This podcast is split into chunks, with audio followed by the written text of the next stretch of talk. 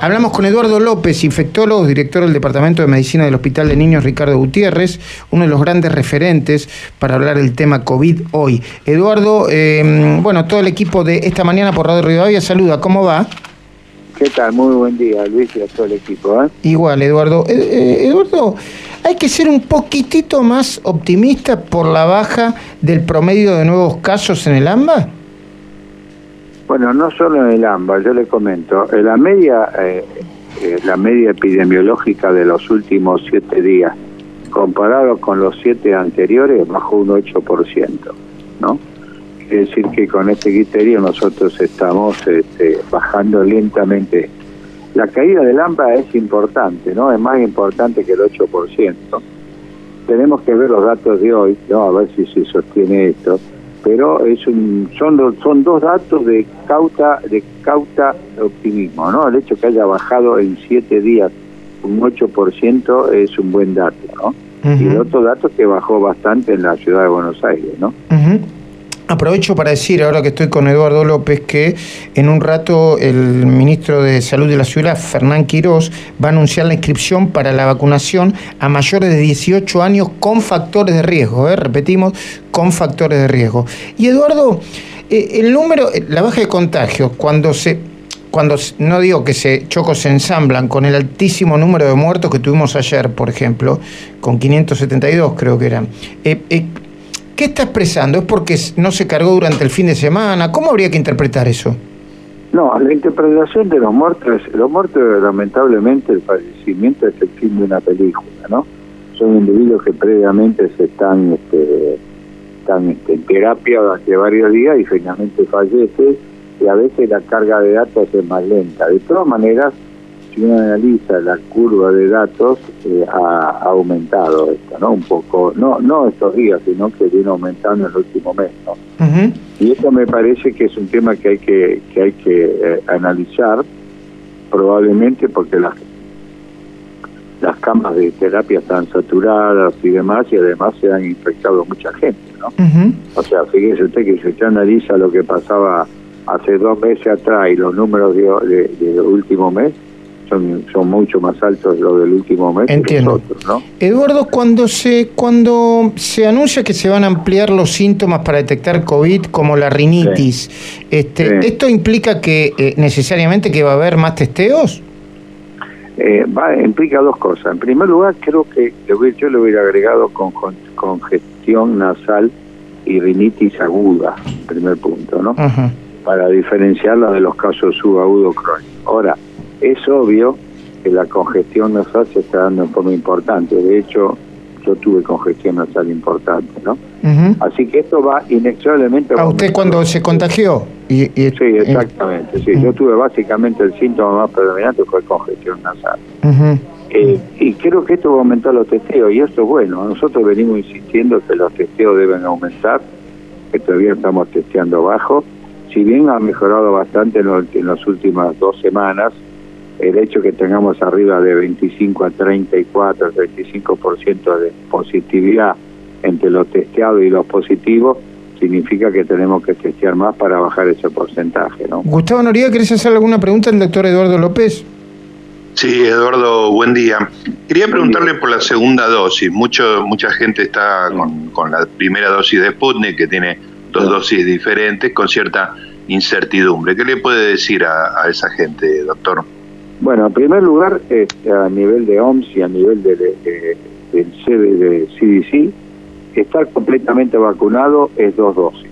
¿Está bien? Con las vacunas que requieren dos dosis. Entonces, eh, la vacuna, la gente, aquella persona que recibió este, una dosis está parcialmente vacunado, si bien hay algunas vacunas que con una dosis tienen muy buen nivel de, de protección, ¿no? Pero mm, tengo la sensación que los que recibieron AstraZeneca van a completar la vacunación ahora.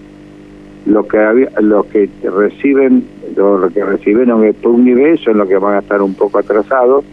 La buena noticia es que va a salir un, avión hoy o mañana a buscar vacuna Sputnik V, pero básicamente del segundo componente, ah, con lo cual esto es importante, ¿no?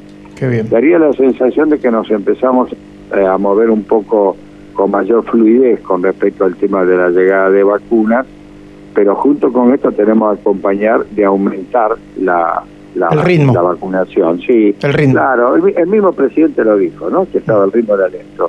Yo creo que si uno mire, eh, Luis, vac- hoy vacunamos 200 mil por día y trabajamos sábado, domingo y feriados, en un mes vacunamos 6 millones de individuos. Con Sí. lo cual Claro, no pide prácticamente- tanto, ¿no? Porque 200 mil por No. día no, no estamos, no, a ver, no, yo siempre, nunca lo quiero meter en estos temas, ¿no? Pero hay un tema de, y no hablo solamente del oficialismo, ¿eh? De en algunos distritos la politización de me guardo la vacuna, la distribuyo. Usted ha dicho y se ha puesto como una frase cabecera que la mejor vacuna es la que está en el brazo, ¿no? Aunque después falte, ¿no? Este, Definitivamente. La peor vacuna es la que está en la heladera. no Claro. Sí, en la heladera y yo agregaría eh, más, en, lo- en los vacunatorios de políticos o partidarios, ¿no? Yo, yo siempre soy la idea de que hay un vacunatorio, el que mejor funcione, que funcione. No me voy a meter de si tienen que ser vacunados la gente en farmacias o no, porque yo no, no. No, yo coincido, coincido con usted, 100%. Ahora, si, si un sindicato tiene un ofrece un vacunatorio porque tiene una muy buena sala de atención, fenómeno. Pero no me lo cerré a las 3 de la tarde. Claro, y no me y no me pongas el cartelito tampoco. A mí no me gusta. En, No, el, no, en- no. el mundo no me, en el mundo está lleno de eh, no está lleno de cartelitos. Te, te di la vacuna. eh, eh, No, la eh, vacunación es para todo el mundo, Exactamente. universal. Inglaterra vacuna hasta las 12 de la noche. mm, claro. Eso que es lo que llama. En, en Estados Unidos vacunan a la Guardia Nacional. Y los fines de semana, y los fines Y de semana. fines de semana. Sí. Exacto. Yo creo que este es el esfuerzo próximo que tenemos que hacer. Sí.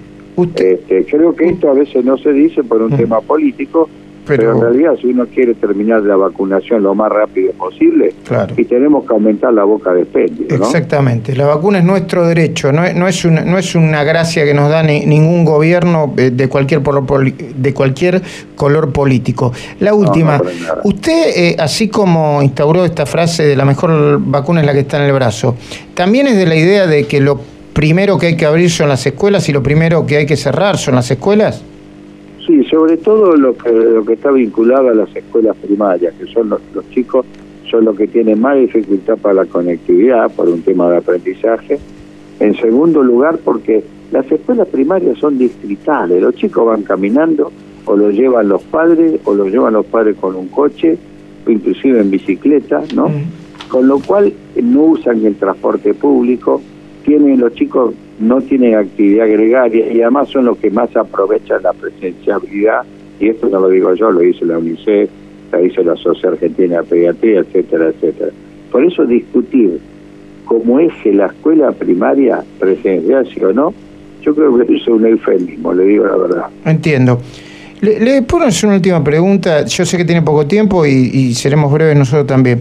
Nos estamos preguntando eh, en el día de hoy qué nos cambió de la vida personal con el tema del COVID. Si aprendimos algo, si no aprendimos algo, si cambió la noción del tiempo, nuestros amigos. ¿Qué le cambió a usted el COVID, la, la pandemia desde que comenzó, Eduardo?